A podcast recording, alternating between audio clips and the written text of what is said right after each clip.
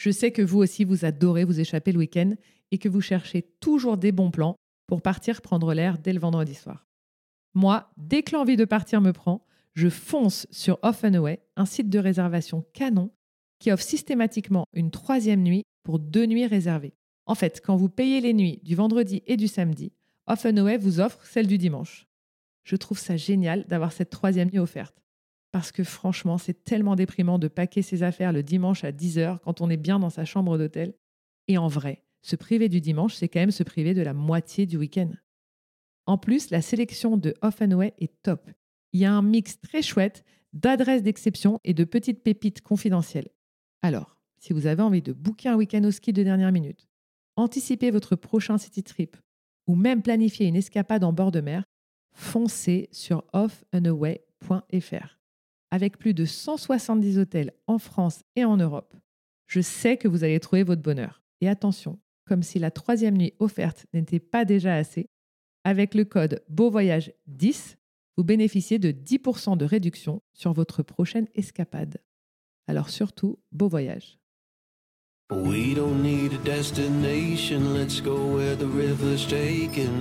Bonjour, c'est Marie et vous écoutez Beau Voyage. De l'ascension du Mérapic au Népal, au tour du monde en famille, du road trip au Chili au bivouac en Inde dans les Pyrénées, vous entendrez des hommes et des femmes qui partagent leurs aventures hors des sentiers battus. Des aventuriers ordinaires qui vous racontent leurs aventures extraordinaires.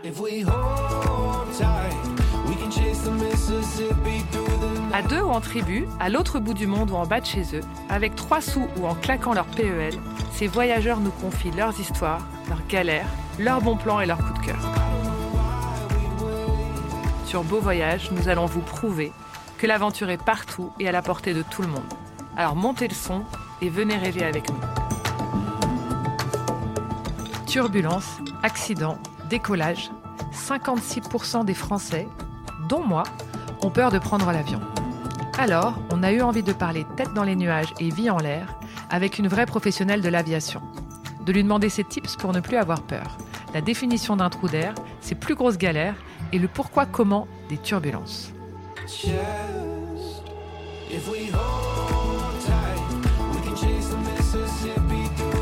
À 32 ans, installé à Nouméa en Nouvelle-Calédonie, passé par EasyJet et maintenant Air Calin, Mélodie fait partie des 5% de femmes pilotes de ligne dans le monde.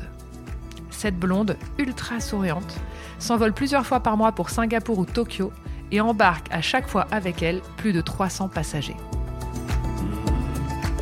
Dans cet épisode que nous avons adoré enregistrer, elle nous raconte ce quotidien si particulier, rythmé par les escales à l'autre bout du monde, ce bonheur indescriptible qu'est celui de voler au-dessus des nuages, mais aussi de la concentration et des exigences que demande ce métier à très forte responsabilité.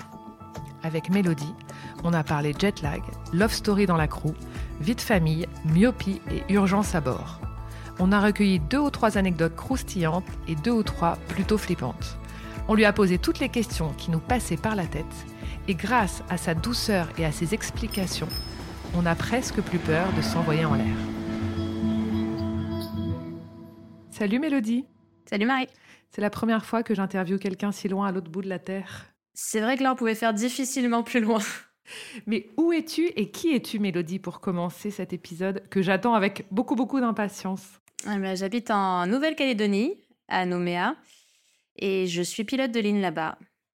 Mais tu as toujours voulu être pilote? Raconte-nous, c'est un rêve?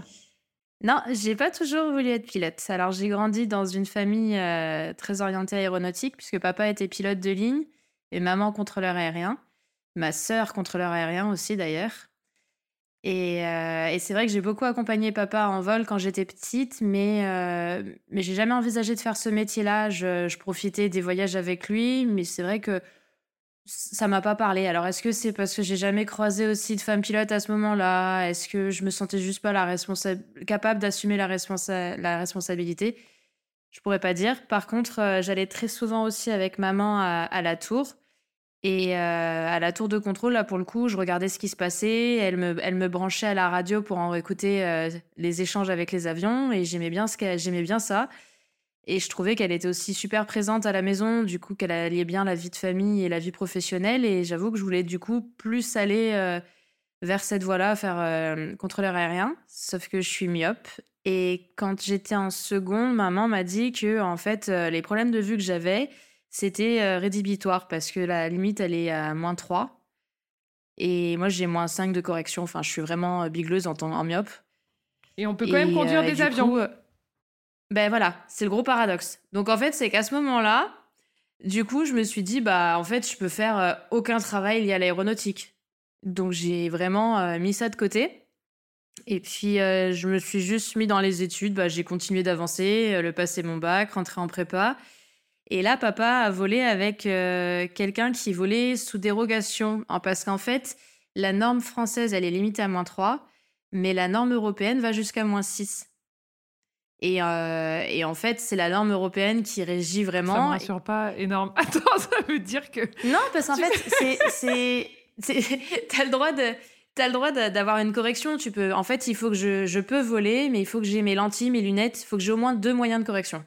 D'accord, ok. Un peu comme quand on conduit notre, euh, notre voiture. Quand on est ouais, c'est ça en fait. Donc, quand tu, quand tu réalises ça, tu décides donc d'être pilote. Ça te fait changer d'avis Il y a eu deux choses. Il y a eu du coup ça. Et en parallèle, euh, j'ai fait la rencontre d'une femme pilote euh, qui avait une dizaine d'années de plus que moi, qui avait euh, sa vie de famille avec ses enfants. Euh, et, d'une, ça m'a fait réaliser que ce métier n'était pas réservé aux hommes et qu'en plus, on pouvait allier une chouette vie de famille aussi en tant que femme. Parce que moi, ça m'avait jamais pénalisé que papa soit pilote. Mais c'était le papa, j'avais l'impression que maman était plus à la maison. Et enfin, du coup, je me demandais si le modèle inversé marchait aussi. Et ça marche alors? Ah, ça marche super bien. Et qu'est-ce que ça t'apporte de voler? C'est euh, c'est difficile à décrire en fait. C'est juste euh, la sensation de liberté. Euh, je vois le soleil tous les jours. Ça, c'est vraiment bien. Ouais, t'es au-dessus des nuages en fait. Voilà, c'est ça. Donc en fait, où que tu sois, même si c'est une période où il fait très gris, bah, tu verras les, le soleil. Tu vois plein de pays, plein de beaux paysages vus d'en haut et finalement, on, a, on se sent privilégié. C'est quoi le plus beau paysage que tu aies vu de là-haut? Je dirais déjà les Alpes l'hiver, c'est vraiment beau. Moi, ça, j'aimais beaucoup. Et là, maintenant, à Nouméa, ça va être euh, les approches euh, au-dessus, de, bah, vers Nouméa et les approches sur Tahiti. Oh là là, tellement beau. Ouais, le lagon, de voir les couleurs, les différentes couleurs du lagon, c'est vraiment beau avec tous les petits îlots. Euh. Et du coup, donc tu me dis, ça y est, tu décides que tu as envie d'être pilote, en tout cas. Et qu'est-ce qu'on fait? Alors Comment tu, qu'est-ce que tu fais comme étude Comment tu commences ta carrière? Il y a, alors, il y a énormément de possibilités. Euh, de mon côté, du coup, à ce moment-là, je venais de passer les concours d'école d'ingé. Et du coup, je ne je m'étais pas inscrit à l'ENAC, qui est l'École nationale d'aviation civile à Toulouse. C'était trop tard, donc je me suis dit, bon, bah, je vais aller faire mon école d'ingénieur, ça me fera euh, un, un, bagage. Et puis, euh, je pouvais prendre une année de césure entre la deuxième et la dernière année. Et là, je décide de la prendre et de passer mon pilote privé. Donc c'est la première licence qui permet de piloter les petits avions en, aéro, en aéroclub. Et à ce moment-là, je fais mes premières heures. Alors en plus, je le fais, je rentre à Nouméa à, la, maison et je le fais là-bas. Et donc euh, la première heure, quand je décolle et que je vais faire des exercices au-dessus d'un petit îlot que je regarde euh, en dessous, je dis mais en fait, c'est T'étais bien, ce qu'il faut que je fasse quoi. Donc euh, donc du coup, je continue ma licence je retourne faire ma dernière année d'école et là je finis mon école et là je, je me dis bon ok maintenant je me mets à 100% là-dedans. Mais c'est la seule école, c'est la seule école en France si on veut être pilote de ligne? Non, alors celle-là l'avantage c'est qu'elle est gratuite. Et sinon la formation de pilote de ligne elle est très chère. Quand tu fais cette école, quand tu sortes un job assuré ou après tu es, comme nous, tu, tu balances des CV et tu essaies de trouver une compagnie qui veut bien t'embaucher? Alors ça dépend des périodes, parce que c'est vrai que c'est une école qui est très reconnue, et du coup, euh, on est automatiquement mis normalement sur la liste d'attente pour rentrer chez Air France. Moi, quand je suis sortie, Air France commençait à peine à reprendre les recrutements, et il y avait 5-6 euh, promos devant moi qui devaient être appelés. Donc du coup, euh, nous, on a dû chercher de notre côté, et j'ai eu par contre la chance, c'était pile sur notre promo, il y a eu un accord qui a été signé avec EasyJet, et, et je suis rentrée chez EasyJet comme ça. D'accord. Donc, tu as commencé chez EasyJet Oui, EasyJet, basé euh, en France, à Lyon. Et j'ai fait cinq ans là-bas. Et c'est comment la première fois qu'on emmène des gens? Bah en fait, j'avais déjà eu euh, l'expérience euh, sur le petit coucou quand j'ai passé mon pilote privé. Parce que du coup, quand euh, j'ai eu ma licence, j'avais dit à mon papa, est-ce que, enfin, tu veux bien être mon premier passager? Est-ce que tu viens m'accompagner? C'était un petit peu intéressé, je dois avouer, parce que euh, je sais que c'était un partage avec lui, et c'est lui, il avait, il attendait que ça. Mais moi, de mon côté, c'est parce que j'avais cette grosse appréhension d'avoir un premier passager à bord, de pas avoir juste à me gérer moi. Et je me suis dit, bah au moins si je panique, si j'ai le moindre souci, il est là. C'est un peu ta conduite accompagnée. C'est un peu ça, voilà. Et en fait, euh, je me suis rendu compte que bah, d'avoir un passager, d'en avoir 10 ou d'en avoir 0, c'était pareil. Mais EasyJet, c'est pas 10. Tu te retrouves quand même tout d'un coup, j'en ai, aucune idée, mais tu as 300 personnes que. Alors, Easy, on en a moins, on en a 150, mais. 150, euh, ok. Mais, ouais, mais en fait, euh, la porte du poste étant fermée du décollage enfin jusqu'à l'arrivée, surtout chez dans les compagnies anglaises, on oublie ce qui se passe derrière. Mhm. Et en fait, on a presque l'impression d'être que deux. D'accord. Parce qu'en fait, les passagers, tu les, tu les croises pas. Je les vois, je les vois embarquer, je les vois débarquer. Euh, si j'ai des besoins physiologiques, je vais les voir aussi. Mais, euh, mais sinon, non, je les croise pas. Et, euh, et du coup, tu oublies ce qui se passe derrière. Tu, tu fais ton vol en ayant une conversation avec ton collègue et tu vois de temps en temps les hôtesses et stewards qui viennent te voir, mais, mais c'est tout. Et donc finalement, tu oublies que tu as autant de monde derrière et tu ressens pas du tout cette responsabilité. Et tu leur parles, toi, un peu? Tu fais partie des, pilotes qui parlent ou des pilotes qui parlent pas? Alors moi, j'aime bien quand j'ai l'occasion de les croiser. Euh, après, c'est sûr qu'en vol, comme on n'est que deux devant, euh, on va pas se balader dans l'avion pour aller euh, discuter avec tout le monde. Mais, Mais au micro, au micro tu leur parles ou pas? Au micro, tu sais, parce qu'il y a des fois où je monte dans l'avion et j'entends Bon, bah bonjour, c'est c'est Charlotte. Enfin, j'entends plus souvent c'est Benjamin quand même il doit y avoir plus de, plus de mecs. c'est vrai. Mais euh, c'est Benjamin, bah, on a un super vol. Euh, alors par contre, dans une demi-heure, euh, petite turbulence, mais pas de souci. Dans quatre heures, truc truc. Et tu vois, avec beaucoup d'infos et je trouve beaucoup de suivi pendant le vol. Et il y a d'autres pilotes dont j'entends pas parler en fait.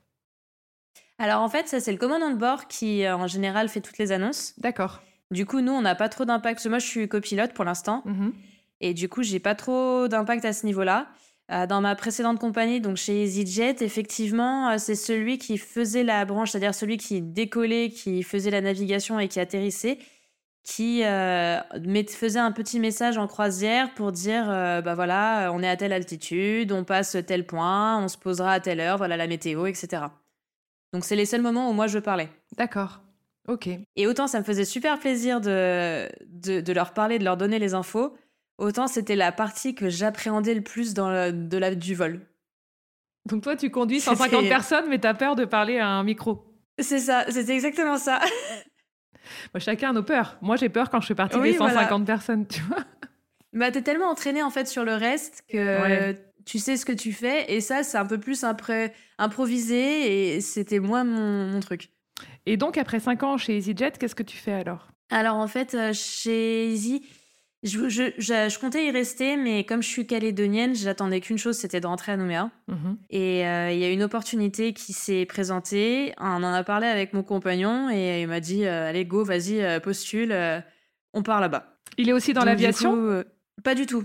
Et alors, pour la petite anecdote, il ne connaissait pas la Calédonie. Hein. Il a tout quitté en 48 heures pour venir avec moi à l'autre bout du monde. C'est beau. Ouais, c'est très beau. Et du coup, euh, je postule. Euh, et, en fait, c'est un recrutement pour euh, Air Calin. Ils ont deux types d'avions. Il y, en a, il y avait les Airbus 320 qui était l'avion que je pilotais chez EasyJet avant.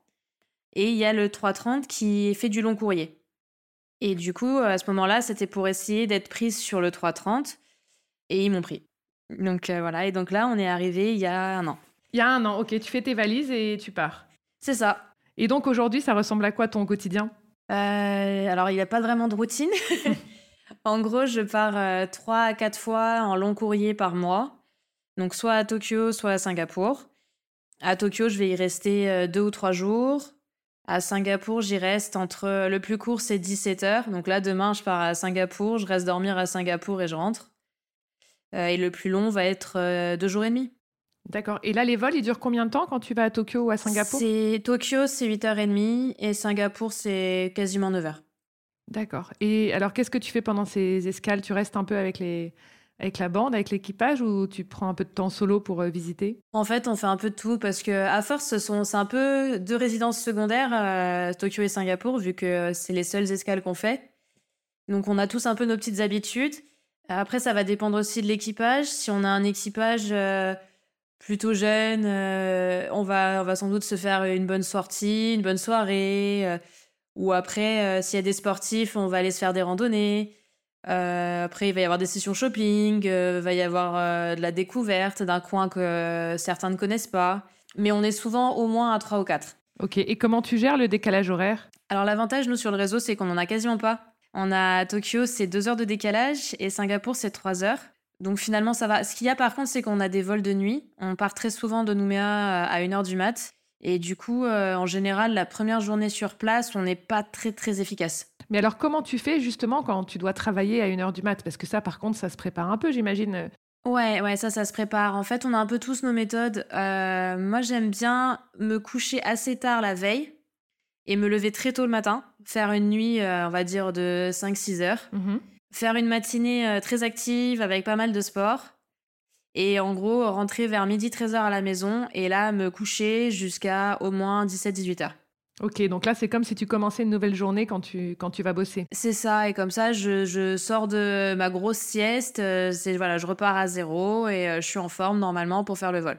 Et après, c'est toujours, donc après, tu arrives à l'aéroport et c'est toujours le même pilote, vous êtes toujours le même binôme ou là, tu découvres ton binôme quand tu arrives à l'aéroport? Alors, alors, je le découvre avant, mais en un, on change, on change. Après, on est une toute petite compagnie, nous, on est. Euh, on doit être à peu près 18 à chaque place, donc 18 commandants de bord et 18 euh, officiers pilotes de ligne. Mhm. Mais euh, le planning, on le connaît un mois à l'avance et on sait avec qui on va voler normalement. Mais par contre, il n'y a aucune régularité. D'accord. Il y, en a, il y en a avec qui j'ai volé pour la première fois au bout d'un an. Euh, là, cette semaine, je fais deux vols avec le même. Donc, c'est très variable. Et pareil, en cabine, ça va, ça va changer tout le temps. Et, pilote, copilote, vous êtes beaucoup de filles sur les 36 On est euh, quatre. Oui, c'est pas, on n'est pas encore à l'égalité. Hein. On n'est pas encore à l'égalité. Ah non, non, on en est loin. Mais euh, on est quasiment, on est à plus de 10%. Et, et la moyenne mondiale, je crois qu'elle est à 4 ou 5%. Ah, c'est dingue, on a encore du chemin à faire. Ouais, par contre, la mentalité, je trouve, dans les postes, elle est maintenant en gros, pour les collègues, c'est pareil, hein, qu'on soit un homme ou une femme, c'est pareil. Mm. Il n'y a pas de différence, à part de très très rares exceptions. Ouais. Et par contre, c'est le grand public qui est toujours surpris de, croiser euh, une femme pilote. C'est vrai? Tu as des réflexions ou des sourires, des gentillesses ou des... Oui, voilà. Bah alors chez, chez Air ça m'a pas frappé encore, mais euh, c'est vrai qu'à EasyJet, j'ai eu quelques expériences. Euh, du style euh, alors euh, dans les pas très sympas j'ai eu le droit à ah bah ça y est je comprends mieux pourquoi on a eu des turbulences il y avait une femme aux commandes. Merci beaucoup. Voilà merci au revoir. Euh, et j'ai eu une autre fois l'autre fois pas très sympa c'est un passager qui m'a regardé droit dans les yeux au débarquement parce que j'étais devant la porte justement pour dire au revoir aux passagers et qui a regardé par-dessus mon épaule et ensuite il a regardé le chef de cabine et lui a dit bah vous direz merci au pilote. Arrête si, si. Ça, c'est les deux seules fois en cinq ans, ça va. Et le pilote, c'est vraiment le big boss dans l'avion? Ouais, c'est un, comme un chef d'entreprise. Quand, euh, quand on est dans l'avion, euh, en fait, c'est lui qui va prendre les décisions.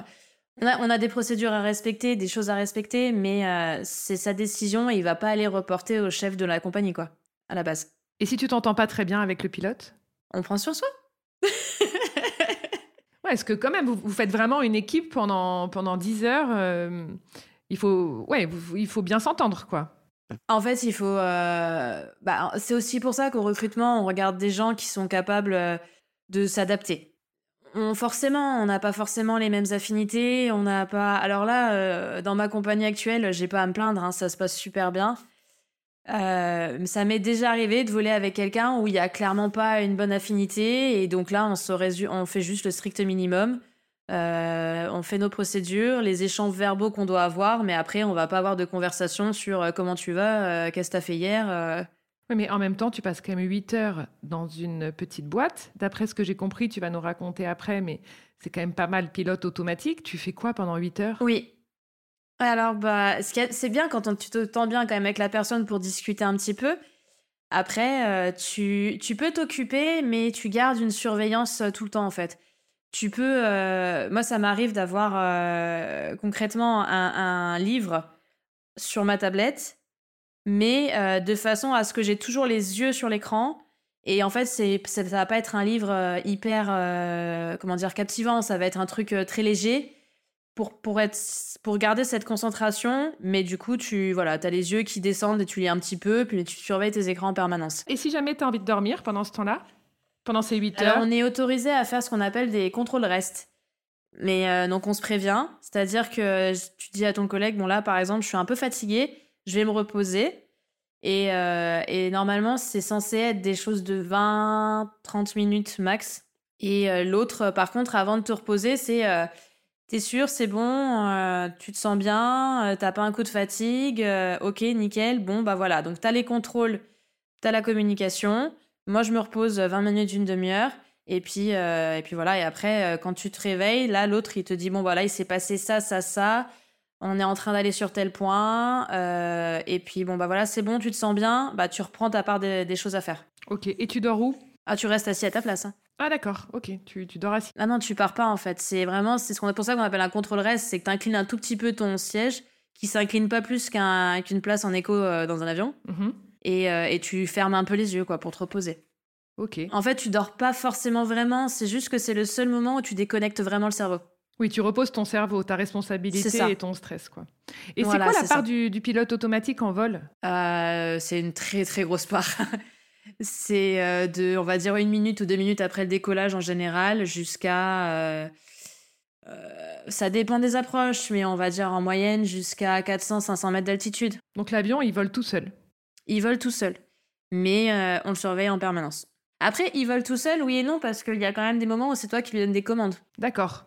C'est quoi si tu vois un, orage en vue ou si tu vois un oiseau voilà, en vue? par exemple. En fait, on a donc au moment où on prépare le vol au tout début, on se fait, on, remplit, on met la, tous les points dans la dans, le GPS. Donc la, la, route est toute tracée et il y a un mode qui fait que euh, ça va suivre tous ces points-là. Par contre, toi, tu surveilles ce qui se passe, ton radar météo, et tu vois par exemple qu'il y a un orage qui est juste sur la trajectoire tu vas demander au contrôle aérien si tu peux te décaler à gauche, à droite, si tu peux monter ou descendre euh, suivant ta stratégie.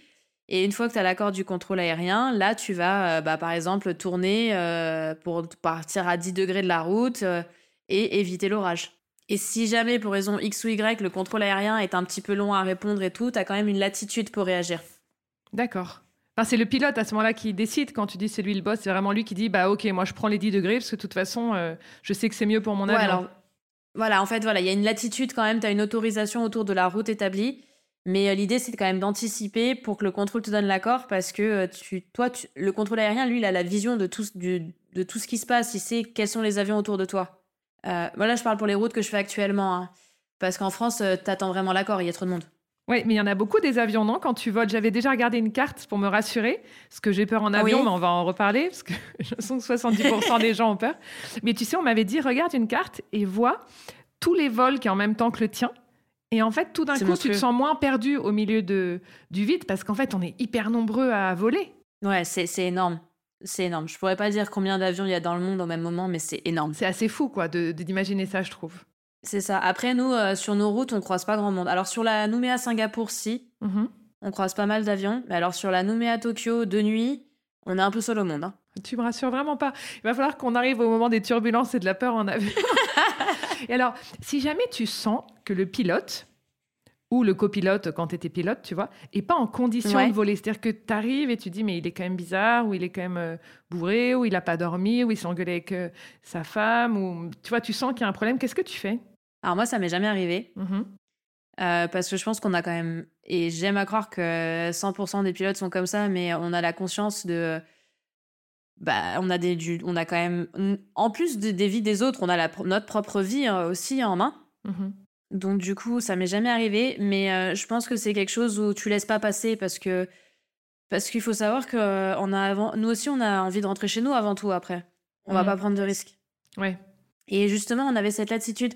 Je me souviens très bien de la discussion avec mon chef de base quand je suis arrivée euh, chez EasyJet. Il m'a dit, il m'a pris, il m'a dit, écoute, il faut qu'on se voit parce que j'aime bien rencontrer mes pilotes euh, avant de commencer. Euh, voilà, on a tous des... une vie perso à côté. On peut tous avoir des soucis. Il peut se passer des choses plus ou moins graves. on a des voisins aussi qui peuvent décider de nous faire la bamboula la veille d'un vol. Donc, tu peux avoir plein de raisons qui font qu'un matin, tu ne sens pas capable d'aller voler. Tu es trop fatigué, t'as pas, t'es pas là, t'es pas dedans. Eh ben, moi, je ne veux pas voir des pilotes comme ça. Donc, tu m'appelles, tu me dis, écoute, je suis pas apte, on déclenche la réserve, et mais tu ne prends pas de risque, tu ne viens pas voler. Hmm. Mais ça veut dire que dans ce cas-là, tu n'as pas ton salaire parce que concrètement, on est, on est quand même dans des vies où on a, on a besoin de gagner notre vie. Est-ce que c'est-à-dire que le jour où justement tu te sens pas, bah, t'es pas payé ou toi, es, non, comment ça se en passe En tout cas, chez EasyJet, on avait différentes euh, possibilités. Quand on se sentait vraiment pas comme ça, on avait un truc qui s'appelait unfit parce qu'on n'était juste pas capable de voler. Mhm.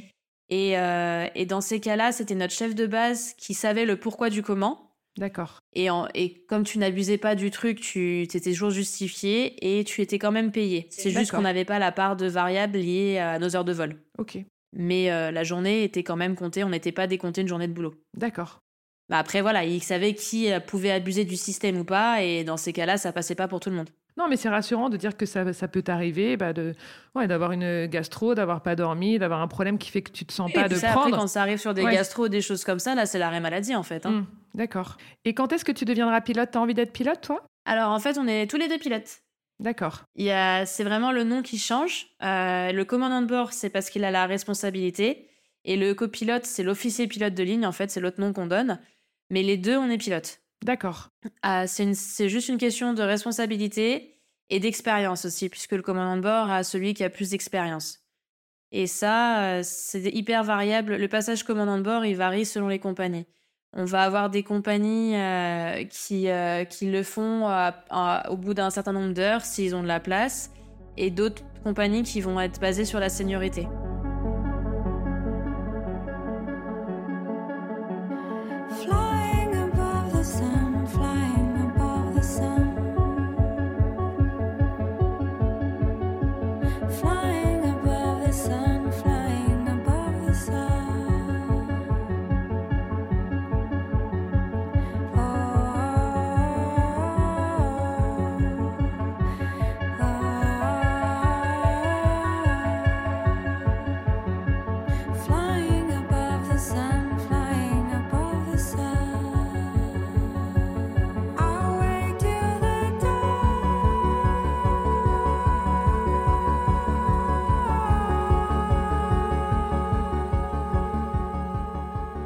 Toi, tu es quand même hyper entraîné. Je me disais, vous faites beaucoup d'heures en simulateur avant de, de prendre ces, avions avec tout le monde dedans Oui, on a une formation euh, par chaque pour chaque avion. Quand on passe sur un nouvel avion, on a toute une formation de cours au sol déjà pour bien comprendre tous les systèmes de l'avion.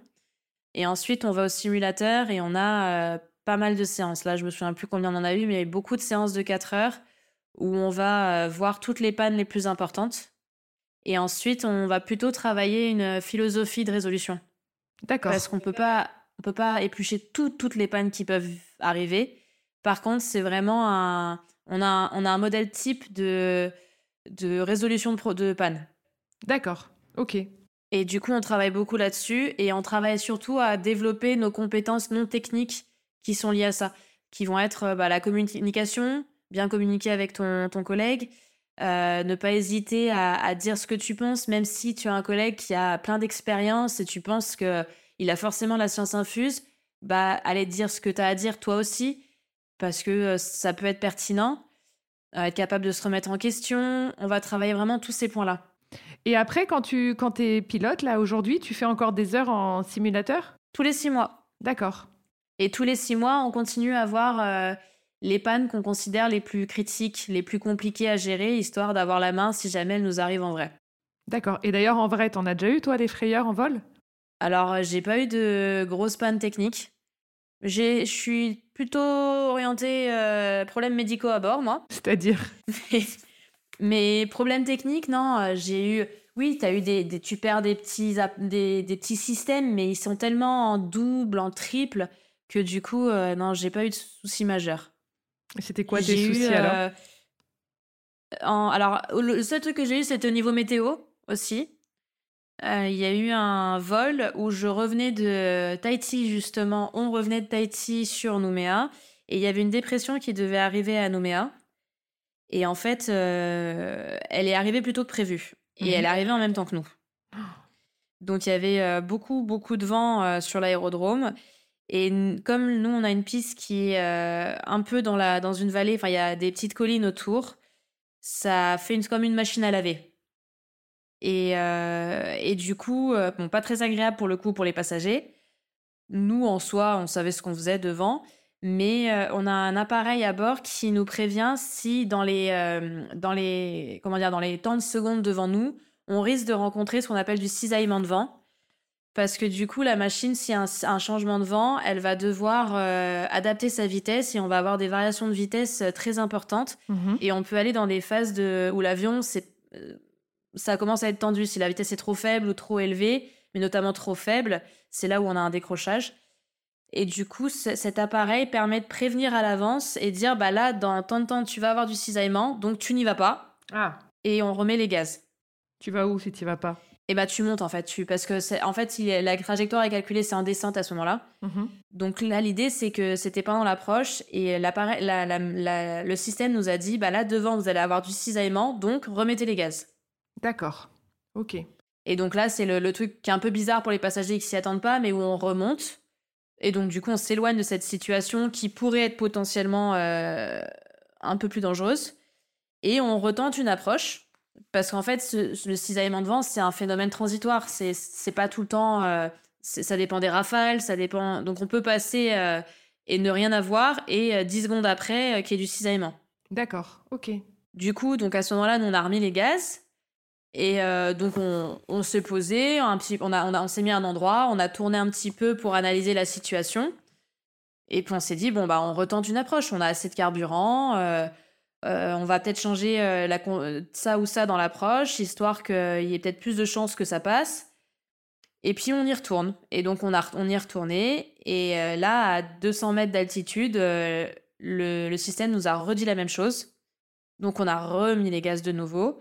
Et sauf que là, à ce moment-là, on n'avait plus le carburant pour retenter une approche et envisager de dérouter autre part.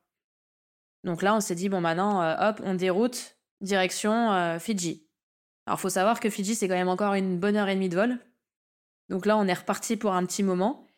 Et, euh, en fait, à ce moment-là, c'est tellement des procédures qu'on voit, qu'on revoit, re-revoit au simulateur, que pour nous, c'est c'est standard. Enfin, c'est pas, peur. C'est pas stressant. T'as pas peur Non, pas du tout. Et, vous, et là, tu parles aux passagers C'est ce que m'avait dit mon commandant de bord en rigolant. Il m'a regardé à un moment donné. Il me dit Mais euh, en fait, on a l'impression que tu es au simulateur, toi. C'est le calme, ça n'a pas un mot plus haut que l'autre. Euh, je dis bah oui, je sais ce qu'on fait, donc euh, donc ça va. Ouais, ça va. Toi, t'as l'air cool. Mais on est tous comme ça. Hein. C'est fou, c'est fou. Et les passagers, vous leur avez parlé? Oui, mais en fait, à ce moment-là, effectivement, au moment où on remet là, on fait la première remise des gaz. On a d'abord un premier temps, nous, entre nous, pour évaluer la situation, savoir ce qui se passe. Ensuite, on informe euh, le chef de cabine et le personnel de cabine. Et là, on se met d'accord entre c'est soit eux, soit le commandant de bord, mais souvent le commandant de bord, s'il peut, qui va faire une annonce aux passagers pour expliquer bon, voilà ce qui s'est passé, euh, tout, et on va voilà ce qu'on va faire. Et les, mais les turbulences en vrai, c'est dangereux ou c'est pas dangereux? Oui. Non, c'est pas dangereux. Et pourquoi parfois vous dites au personnel de, de s'attacher? Parce que moi, le moment où on demande au personnel navigant de s'attacher, c'est le moment où je perds déjà 20 ans en fait. Non, alors, c'est pas dangereux dans le sens. Euh, moi, je pensais que tu parlais dans le sens, euh, par exemple, euh, c'est ce qui va abîmer l'avion. on va pas mourir. On va pas mourir. Voilà, non, ça, c'est pas dangereux. Par contre, effectivement, tu peux avoir des turbulences qui sont assez violentes, qui font que si tu n'es pas attaché, c'est arrivé que des gens aillent au plafond. D'accord. En fait, c'est juste désagréable. C'est juste désagréable. Donc. Voilà, c'est ça. Et nos, nos personnels cabines, ils ont l'habitude des turbulences, donc c'est pour ça qu'on va d'abord demander aux passagers de s'attacher. Mais si ça commence à être des turbulences très, on voit que ça va être un truc assez sévère. Euh, là, on veut que eux aussi soient en sécurité, donc on les prévient et ils s'attachent. Et est-ce que quand tu, quand tu montes dans l'avion, toi, avec ton plan de vol, etc., tu sais qu'il va avoir des turbulences sur ce vol à tel moment ou pas? Ou c'est des turbulences qui, où, ça vous surprend vous aussi? On a les deux. On a les deux. On a beaucoup d'outils qui nous donnent un peu euh, ce à quoi on va s'attendre. Et on peut avoir un outil qui nous dit, euh, bah là, sur la montée, on va avoir des turbulences euh, jusqu'à tel point. Mhm. Et on va avoir euh, un autre outil qui va nous dire, mais non, en fait, euh, c'est tout calme. Donc nous, ce qu'on fait en amont, on prévient à ce moment-là le chef de cabine, on lui dit, bah normalement, du décollage jusqu'à tel point, il y a des chances qu'il y ait des turbulences, donc on va vous garder attaché, on vous lâchera un peu plus tard. Et puis, et puis a priori, il y en aura aussi à dans, 4 heures de, dans 4 heures de vol. Donc celles-là, on les a un peu prévenues. Mais par contre, on peut aussi. Alors après, il y a les orages où ça, on les voit sur les cartes météo. Et on sait que. Parce qu'en fait, on va. Les cartes météo sur. le carte radar, pardon, sur l'avion, on va avoir différentes couleurs. le rouge, on va pas dedans. Le jaune, c'est si on n'arrive pas parce qu'il est trop grand, que ça nous fait faire trop de détours, éventuellement on peut y aller, mais là on sait que ça va bouger. Et il va y avoir du vert où ça peut être juste de l'humidité, mais ça peut aussi bouger un petit peu. Donc ceux-là, ceux pareil, on, sait qu'ils arrivent devant nous, mais par contre, des fois, en ciel clair, on va avoir des turbulences, on ne sait pas pourquoi. Enfin, elles sont dues à des variations de vent, à des variations de pression, mais on ne peut pas l'anticiper. Alors moi, j'ai un, site internet, tu vas rigoler, mais je crois que ça s'appelle Turbuli, ou je sais pas, je sais plus, où tu mets, tu mets ton vol. Donc euh, là, la semaine prochaine, tu vois, je vais faire Paris-Madagascar, tu mets ta compagnie, et il te fait ton plan de vol et il t'explique quand est-ce que tu vas avoir des turbulences, est-ce que si ça va être violent ou pas. Ah, mais je connaissais pas ça, ce site. Ah, alors, tu vas regarder. mais en fait, si tu me dis qu'il y a quand même l'humain dedans, parce que toi, tu te dis, je vais dans le jaune ou je vais pas dans le jaune, je vais dans le vert ou je vais pas dans le vert, etc. Ce site, de toute façon, il, ne peut pas avoir plus d'informations que toi. Oui. Tu vois, est-ce que tu penses que tu penses que c'est vrai ou tu penses que c'est pas vrai les sites internet comme ça? Ah non, je pense que c'est vrai parce que euh, nous, les logiciels qui nous donnent pas mal d'informations de base, il y en a certains, euh, c'est lié aussi, euh, c'est des analyses météo, et donc euh, tu as des bons sites météo qui peuvent te donner des, bonnes, des prévisions. Hein. Bon, bah, ceux qui nous écoutent, je sais qu'il y en a beaucoup qui ont peur, vous pouvez continuer Turbuli, parce que ça donne quand même un peu une idée de, ce qui va se passer. Moi, ça me rassure un peu. Après, il y a une astuce aussi, alors il y en a certains qui le font déjà, mais c'est de regarder les visages des hôtesses et des stewards. Oh, arrête. S'ils sont jaunes quand tu montes dans l'avion non, c'est pas dans ce sens-là. C'est dans le sens vraiment où quand ça commence à bouger, c'est de voir si ça sourcille chez eux ou pas. Mhm. Enfin, en même temps, si ça sourcille, c'est bien le problème de l'avion. De toute façon, je suis assise. De toute façon, je contrôle rien. Donc en fait, il faut, que ça passe. non, mais tu vois, la peur de l'avion, je trouve qu'elle vient beaucoup de ça aussi, du fait qu'en fait, tu tu contrôles pas. Tu contrôles pas. Tu as fait confiance à quelqu'un que tu connais pas, que tu n'as pas vu, et il faut, il faut que ça passe. Tu vois, t'es pas en voiture avec un copain où tu lui dis assis-toi, je me sens pas bien, on arrête ou mets-toi sur le bas Oui, non, que là. Non, ce qu'il faut arriver à se dire, c'est que, alors déjà, c'est que nous devant, on n'a qu'une envie, c'est de rentrer chez nous aussi le soir, ce que je disais tout à l'heure. Donc du coup, euh, on se surveille mutuellement. On ne, on ne vole pas euh, tout le temps ensemble justement pour pas se connaître trop bien et pour pas tomber euh, dans la dans la nonchalance et de dire bah de toute façon il sait faire, je regarde plus. On se surveille beaucoup pour ça. Euh, l'avion en lui-même, les systèmes, ils sont x2, x3. Donc de là à ce que tout s'arrête, voilà. Et, euh, on est entraîné euh, en permanence. On est, remis en, on, est, remis en question au simulateur. En fait, on va pas que s'entraîner. Hein. Notre licence est remise en cause à chaque fois, tous les six mois. en plus de ça, on a un contrôle en ligne tous les ans ou deux ans, suivant les compagnies, donc où quelqu'un, euh, un instructeur vient euh, assister à un aller-retour qu'on fait et voit si on fait tout bien euh, dans les, enfin, en, sécurité. On est contrôlé médicalement tous les ans, donc on est quand même beaucoup surveillé. Et toi, tu penses qu'il y a des compagnies sur lesquelles il faudrait pas voler? Ça, je suis pas censée répondre. Non, non, non, non, mais sans, non, mais sans dire les noms, tu vois, c'est que moi, souvent, je dis, bah, j'ai peur, donc je sais qu'il y a des compagnies sur lesquelles j'ai pas envie de voler. C'est totalement bah, y a des subjectif. qui sont sur une liste noire de toute oui, façon. donc la liste noire, on, ne la, prend pas, quoi. Ouais. Voilà. Après, je sais pas le pourquoi du comment elles sont dessus. Hein, je me suis pas penchée dessus. Euh, après, euh, je sais que j'ai des échos de compagnies où les formations sont peut-être moins poussées. Euh, personnellement, j'ai été hyper agréablement surprise de, quand je suis passée par EasyJet. La formation, elle est ultra poussée. Ils, sont, on est, ils nous prennent bébé pilote à la base. Hein, on sort de formation. Mais, euh, mais il nous accompagne énormément et il nous lâche pas tant qu'on n'est pas euh, vraiment opérationnel. Donc pour une low cost, par exemple, j'étais agréablement surprise. Tu prends l'avion, toi, pour partir en vacances? Ah oui, oui. Et t'as pas peur? T'as jamais peur Viens, tu fais confiance Comme je prendrais le, métro. ah non, non. Ouais, tu je fais confiance entièrement confiance, ouais. Ouais. Tu te dis pas, j'aurais, j'aurais fait ça. Bah, parce qu'en fait, je sais, je, te dis, je, sais par la formation par laquelle on passe. Et du coup, euh, du coup oui, j'ai confiance. Ouais. Et alors, tu me disais que toi, tu avais plutôt eu des problèmes médicaux, mais alors raconte, qu'est-ce qui s'est passé au niveau des passagers quand tu disais alors, en vol euh, j'ai eu euh, mon tout premier vol euh, dans ma nouvelle compagnie. D'ailleurs, on m'a appelé un peu chat noir à cause de ça. euh, sur le Nouméa Tahiti, j'ai eu une passagère qui a passé trois heures sous assistance oxygène. Ah. Comment ça se passe? À toi, t'es au en courant? fait, on avait, heureusement, on avait un médecin à bord qui était en lien avec le SAMU, parce qu'on pouvait avoir un, en téléphone satellite, on avait le SAMU. Donc du coup, elle a donné toutes les directives pour à l'arrivée, euh, que la personne soit vite prise en charge, et elle, elle l'a surveillée pendant tout le vol. Et tu crois qu'il y a toujours un médecin à bord? Comment on fait? Eh ben, il n'y a pas toujours un médecin à bord. Alors heureusement, il y en a quand même souvent, je trouve, sur les longs courriers, ou quelqu'un du milieu médical, euh, ou, euh, ou une infirmière, ou un pompier, ou euh, donc euh, donc des personnes qui ont des connaissances euh, un petit peu aussi euh, médicales. Après, nos personnels cabines sont déjà bien formés. Et, euh, et puis quand il n'y a pas, en fait, c'est eux qui, qui peuvent nous faire le meilleur retour sur euh, la situation, sur ce qui passe, et, et à nous derrière de, de décider si on déroute, si on continue. Donc eux, ils viennent t'informer, ils viennent euh, taper à ta porte en disant il y a quelqu'un qui fait un malaise, qu'est-ce qu'on fait Ou est-ce qu'ils t'informent euh, Voilà, c'est ça. En gros, en général, ils nous appellent et euh, ils nous disent bon bah voilà, on a un passager qui a fait ça, ça, ça. Est-ce que vous êtes ok pour qu'on passe un appel médecin? Alors ça, des fois ils le font d'eux-mêmes, des fois ils nous préviennent si c'est une situation, par exemple, bah, ça m'est arrivé sur, euh, on était à un quart d'heure de se poser. De ce, du coup, comme à ce moment-là, faire lever quelqu'un, c'est un peu critique, euh, ils nous ont demandé est-ce qu'on peut appeler un médecin? Et donc ils appellent le médecin et après, à chaque fois, ils en- il y en avait un moi à bord. Donc euh, j'ai pas eu le cas pour l'instant où il n'y en avait pas.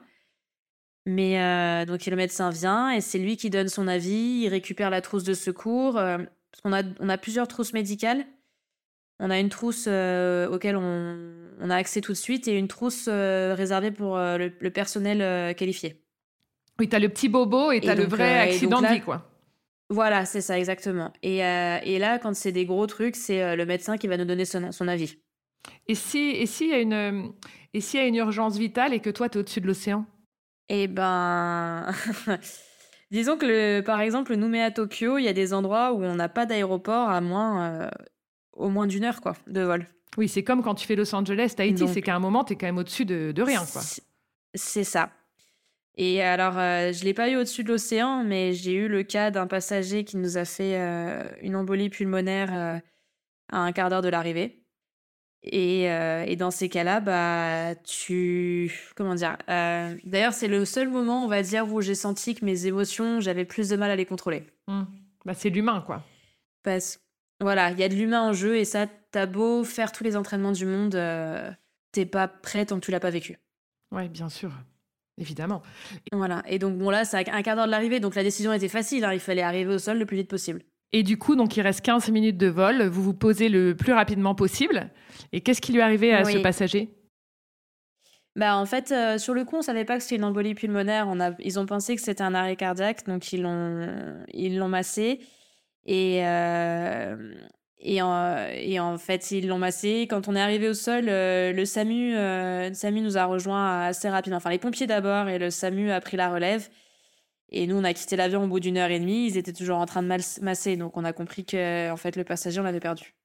Oh là là. Et, vous avez réussi à faire sortir les autres passagers euh, sans mouvement de panique et Ouais, sans- alors les passagers ont été vraiment top euh, parce que il faut quand même déjà savoir que quand euh, ce passager, on- ils ont vu qu'il réagissait pas, il a fallu le sortir de son siège, le mettre dans l'allée et, euh, et dans les rangées autour, il y avait des enfants et les parents ont tout de suite eu le réflexe de les envoyer de l'autre côté, de leur, enfin de voilà qu'ils voient pas tout ça. Tout le monde s'est retourné de façon à ne pas regarder ce qui se passait. Euh, ils sont restés très voilà très discrets. Et quand l'embarquement, le désembarquement s'est fait, nous on avait donné des consignes pour que laisser la place aux pompiers pour qu'ils montent à bord le plus rapidement possible. Et ensuite, les gens sont sortis en passant par l'autre couloir, en évitant, et euh, ça s'est fait euh, en silence, sans regard curieux. Enfin, c'est vraiment, ça s'est fait. On a eu des super passagers. avec beaucoup de respect, quoi. Ouais. Ouais. Et euh, d'ailleurs, parce que tu parlais des petits dangers et tout, pourquoi on doit éteindre notre téléphone? Est-ce que vraiment on va faire cracher l'avion si on continue de regarder Instagram quand ça décolle? Alors, je pense pas qu'on va faire cracher l'avion, mais je pense qu'il y a surtout qu'on ne sait pas exactement l'impact que qu'ont les ondes sur euh, certains de nos instruments. Ah, Et donc, on évite de prendre de risques. Et c'est surtout le cas, notamment quand on vous demande de couper complètement le téléphone et pas juste de le mettre en avion mhm. pour un atterrissage. Parce qu'en fait, quand on a du fort brouillard, par exemple, à un aéroport à l'arrivée, souvent en hiver, on a un moyen de radionavigation qui permet d'aller se poser en pilotage automatique. D'accord. Mais ça, ça demande une grosse précision du coup. Euh, et on peut pas se permettre qu'il y ait la moindre déviation. D'accord, ok. Donc là, tu demandes aux gens de vraiment éteindre. Là, c'est même plus mode avion, c'est vous éteignez vos, vos appareils électroniques. Tu crois que les gens, ils le font? Ah, en vrai, je sais qu'il y en a qui ne le font pas. Le passager 21C, je vois des ondes. Voilà, après, euh, le personnel cabine passe dans la cabine deux, trois fois pour vérifier et essayer de limiter, mais, euh, mais en vrai, je suis sûre qu'il y en a qui le gardent. Ouais, c'est sûr. Et pourquoi on doit ouvrir les hublots? Alors ça, euh, c'est écrit nulle part, mais c'est... En fait, nous, devant, on a une vision donc, de tout ce qui se passe bien devant. On peut, en se penchant, voir éventuellement le bout d'aile, mais on ne voit pas nos moteurs. Euh, et, donc, s'il y a un moindre souci, on a besoin que euh, en cabine, ils arrivent à voir très rapidement au travers des hublots euh, les moteurs, les ailes, et qu'ils puissent nous dire, par exemple, oui, bah, notamment si on a une panne moteur, s'il y a eu un, un, départ de feu au moteur, justement, savoir où ça en est, s'il y a de la fumée, s'il y a... Voilà. Et donc, du coup, d'avoir tous les hublots ouverts, ils ont cette vision qui nous manque sur le reste de l'appareil. Je suis tellement contente que tu m'aies appris ça. C'est génial. Ok, donc on le fait pour que tout le monde, euh, pour que tout le monde voit. Voilà. Et d'ailleurs, où est-ce que je m'assois Et d'ailleurs, même vous, hein. Même nous aussi, tu as raison. On peut dire qu'il y a quelque chose de bizarre. Oui, oui. Voilà, c'est ça. Et où est-ce que je m'assois pour éviter les turbulences? Je voulais te demander, j'ai oublié. Alors, tu les sentiras partout, mais tu les sens un peu moins devant. Donc, je suis mieux en business quand même. Ouais. ouais. c'est vrai. C'est ce que je me disais. tu vas plus bouger. non, parce que quelqu'un m'avait dit les ailes. Euh, non, j'aurais dit vraiment l'avant de l'avion. oui, donc quand je réserve ma place, il faut que je réserve le plus possible euh, devant, quoi. Oui, tu seras moins brassé que derrière. Et c'est quoi pour toi le pire scénario pour un pilote? Ah, le feu dans un avion. Ah ouais? Ouais. Le feu, euh, alors pas, je dirais pas dans la cabine parce que dans la cabine, on a, ils ont, il y a pas mal d'extincteurs et le personnel cabine est formé pour ça mais euh, ce qui peut être euh, feu moteur, feu dans les soutes qui n'est pas contrôlé. On a des extincteurs dans les soutes. Et tu peux descendre dans la soute? euh, il y a, Elle est reliée, la soute Il y a des, décharges automatiques. D'accord. Et, et, en fait, ça peut arriver que malgré les décharges, tu ne le contrôles pas et là, tu n'as pas d'accès. Donc, le feu moteur, tu n'as pas beaucoup de temps de réaction. D'accord. C'est le pire truc, quoi. le feu, pas moteur, mais le feu général. Oui, oui. Et alors, l'autre scénario catastrophe pour un pilote, il y a le feu, et est-ce qu'il y en a d'autres? Je dirais l'alerte à la bombe aussi. Parce que pareil, c'est un scénario sur lequel on n'a vraiment pas d'impact. Ouais. Mais c'est-à-dire alerte à la bombe, c'est-à-dire si tout d'un coup on frappe et on dit euh, il y a une bombe ou de toute façon Alors, on a eu le cas, nous, euh, dans, notre, dans, mon, dans mon ancienne compagnie, sur un Lyon-Rennes, euh, j'ai des collègues, ils ont décollé de Lyon. Et en passant avec le contrôle aérien de Clermont, ou de Bordeaux, je sais plus, bref, il y a le contrôleur aérien leur a dit, euh, parce qu'il venait d'avoir le, retour, euh, écoutez, euh, vous avez une bombe à bord. Et à ce moment-là, en fait, on a une procédure, nous, qui... il faut qu'on détermine si on est censé être au sol dans les 30 minutes ou pas. Et en fonction... Enfin, c'était l'ancienne procédure. Et en fonction, on a, ça va être des actions différentes, notamment en cabine. Euh, et, là, le, plus important, en fait, c'est d'arriver à faire semblant que tout va bien devant les passagers. Mais attends, pourquoi lui, il te dit il y a une bombe, qu'est-ce qu'il en sait? Genre, il a eu une alerte, quelqu'un l'a appelé pour dire on a mis une bombe dans le. Il y a quelqu'un qui a eu, il y a une alerte, il y a quelqu'un qui a appelé, et il y a normalement tout un processus pour évaluer si l'alerte est réelle ou pas. Mhm. Et comme ce process prend du temps, euh, au bout d'un moment, ils ont préféré les prévenir. Finalement, euh, quand ils sont arrivés au bout du process à la fin, ils leur ont dit bah, la menace est caduque. Mais euh, ils se sont dit, il faut qu'on rentre se poser parce qu'on va pas, on va pas continuer le vol et après euh, finir dans les journaux en disant, euh, il y a eu une alerte à la bombe, ils ont préféré à la destination. Oui, donc toi, si tu es sur un vol de 8 heures, si on te dit, il y a une bombe dans ton avion, enfin, on pense qu'il y a une bombe dans ton avion, l'idée, c'est que tu ailles te poser le plus vite possible quelque part. C'est ça, tout en évacuant ton avion. Dans les procédures, en fait, si c'est si c'est plus de 30 minutes, l'équipage cabine doit commencer à chercher, essayer d'identifier où pourrait être la bombe pour la déplacer, la mettre dans l'endroit où ça craindrait le moins, etc. Discrètement, tout ça discrètement. Voilà, c'est ça, parce que l'idée, c'est d'éviter la panique à bord. Mais tu penses qu'aujourd'hui, avec tous les systèmes de sécurité qu'on passe, etc., c'est encore possible? Non. Mais je suis peut-être naïve, mais... Euh, on a, on a quand même augmenté la sécurité de, de fou depuis le 11 septembre. Ah bah oui, ça devient... Des fois, c'est tellement poussé quand t'as quelqu'un qui a une broche dans la jambe, tu le vois se faire tripoter pendant 20 minutes pour être mmh. sûr que c'est une broche. Ouais, donc aujourd'hui, on est quand même safe, moi, je trouve, pour ça. Enfin, en tout cas, j'ai confiance, pour moi, ça, pour ça. m'inquiète pas. Tu vois? Bon, le fin mot de l'histoire, c'était un étudiant qui voulait pas voir ses parents. Mais non Mais attends, ça, tu pars en prison quand tu fais ça, non? Je crois pas, mais par contre, euh, je pense qu'il a, il a eu des sacrés soucis derrière. Ah ouais, j'imagine quand même. Que ça, c'est vraiment comme dans les soudoués passent le bac. Quoi. Il, y a une, il y a une bombe dans la couscoussière. Quoi. Si vraiment, si tout le monde pouvait faire ça, mon Dieu. Et, euh, et ton c'est fou que, en fait, c'est fou que son simple appel soit ait été pris autant à sérieux. Ouais, c'est dingue. Oui, mais écoute, c'est assez rassurant parce que ça veut dire que que chaque appel est quand même euh, considéré et qu'on et qu'on étudie tous les scénarios. quoi. Est-ce que est-ce qu'il y a des il y a des routes, alors peut-être pas celles que toi tu prends, mais il y a des routes qui sont vraiment réputées pour être turbulente ou plus dangereuse Ou est-ce que toutes se valent et ça dépend de, la journée et de la météo? Euh, Il y a des... Ça dépend des saisons aussi. Mais oui, il y a des endroits où, euh, par exemple, nous, sur le Nouméa Singapour, on a, deux on a au-dessus de l'Australie, au-dessus de... de Darwin, par exemple, il y a systématiquement des orages. Ça m'est très rarement arrivé de survoler Darwin et qu'il n'y ait pas de pas de pas d'orage. Ouais, donc il y a, y a, quand même des choses qu'on euh, connaît sur les routes. Oui, oui, oui. Et puis suivant les saisons, tu vas avoir des saisons où euh, tu sais qu'il va y avoir euh, certains courants euh, de vent qui vont amener des turbulences à tel moment. Et est-ce que, parce qu'on m'a posé la question pour que je te la, je te la pose aussi, est-ce qu'il y a des avions qui subissent plus ou moins les turbulences? Tu vois, est-ce qu'il y a des avions qui sont plus smooth parce qu'ils sont plus lourds, plus gros? Alors vraiment, j'en sais rien, ou qui volent plus haut, plus bas? Bah, Je trouve qu'en avion de ligne, à notre taille, non. D'accord. Tous les avions se valent bah, dans les longs courriers, par exemple, oui, pour moi, tous les longs courriers se valent, ouais. Ouais. Alors, question plus fun, parce que je commence à avoir des crises d'angoisse déjà. est-ce que c'est est -ce c'est vrai que tout le monde couche ensemble? En escale? Ouais. Bah, dans l'avion, j'espère pas. Euh, mais bon. Non, mais euh, oui, bah il y a, y a, une part de vrai. Alors, pas tout le monde avec tout le monde, mais il y a une part de vrai, bien sûr. D'accord. C'est fun, oui, il y a des... C'est les histoires, il y en a, il y en a. Tu es toujours au courant qu'il s'est passé tel ou tel truc, oui. Et est-ce que tu penses que ça va... Je sais qu'aujourd'hui, tu n'as pas d'enfant, mais tu penses que ça va être facilement compatible avec une famille, ton boulot? Oui. Oui, oui. Alors, il faut que la personne avec qui euh, tu partages ta vie euh, soit aussi... Euh, enfin, voilà, il faut qu'elle assure derrière aussi. Oui. Mais c'est largement envisageable, en fait. Et puis, je, je m'en étais rendu compte avec mon papa. Déjà, j'avais l'impression d'avoir un papa, un papa quand même super disponible. Alors, après, je pense que c'est ta façon de gérer. Papa, il avait fait le choix, quand il partait en escale, de se reposer, de pas forcément profiter de l'escale à fond, de pas être en train de visiter à droite à gauche. Mais du coup, quand il revenait à la maison, bah, il était opérationnel dès qu'il rentrait.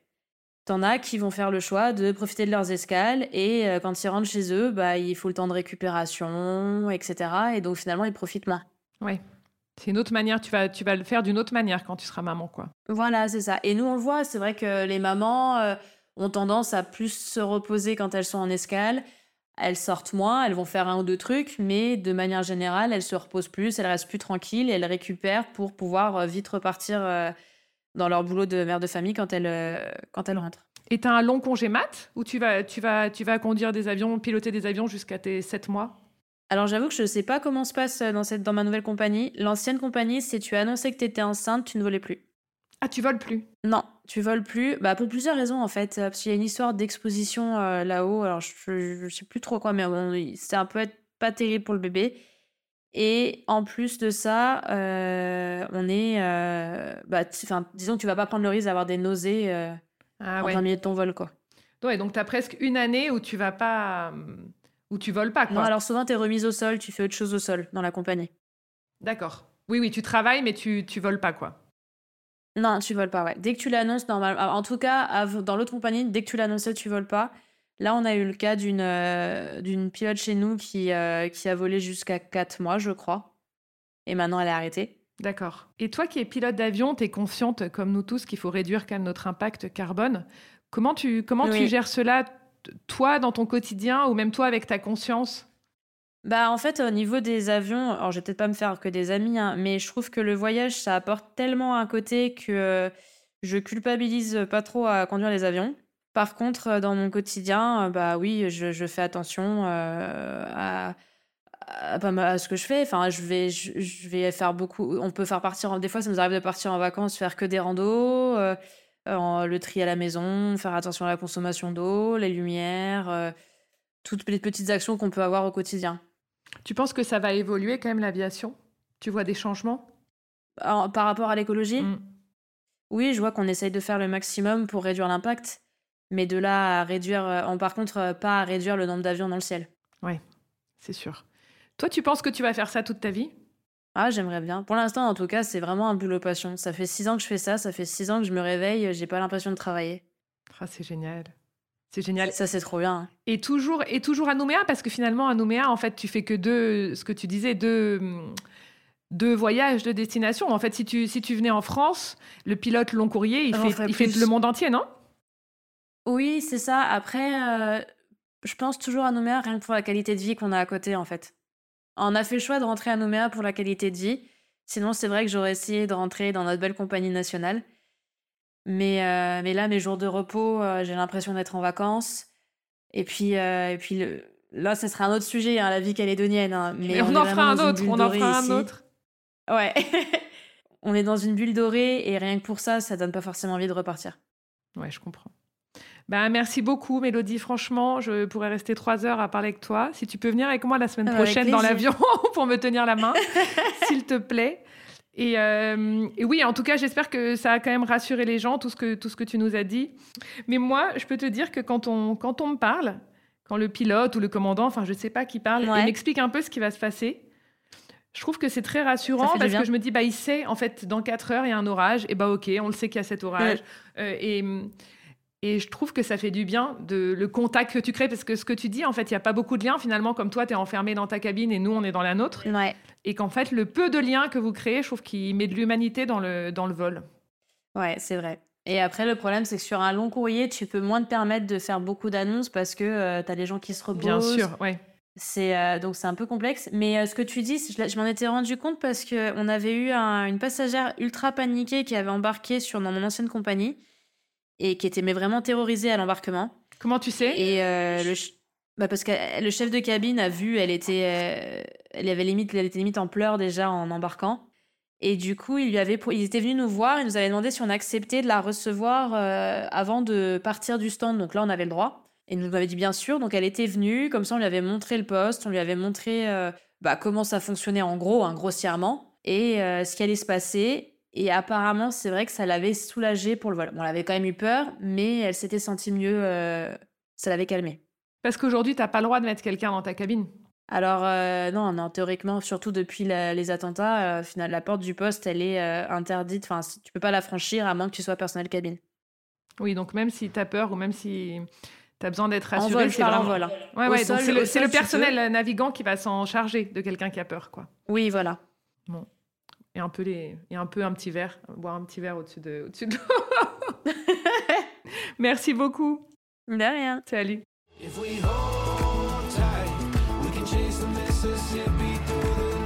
c'est la fin. Merci mille fois de nous avoir écoutés jusqu'au bout. J'espère que vous aussi vous avez voyagé. Si cet épisode vous a plu n'hésitez pas à nous laisser 5 étoiles sur Apple Podcast et un petit commentaire. On attend avec impatience vos retours et vos impressions. Et si vous aussi, vous avez envie de nous raconter un extraordinaire voyage ou une aventure au bout de votre rue, envoyez-nous un petit message sur Instagram. À très vite. Merci et à bientôt.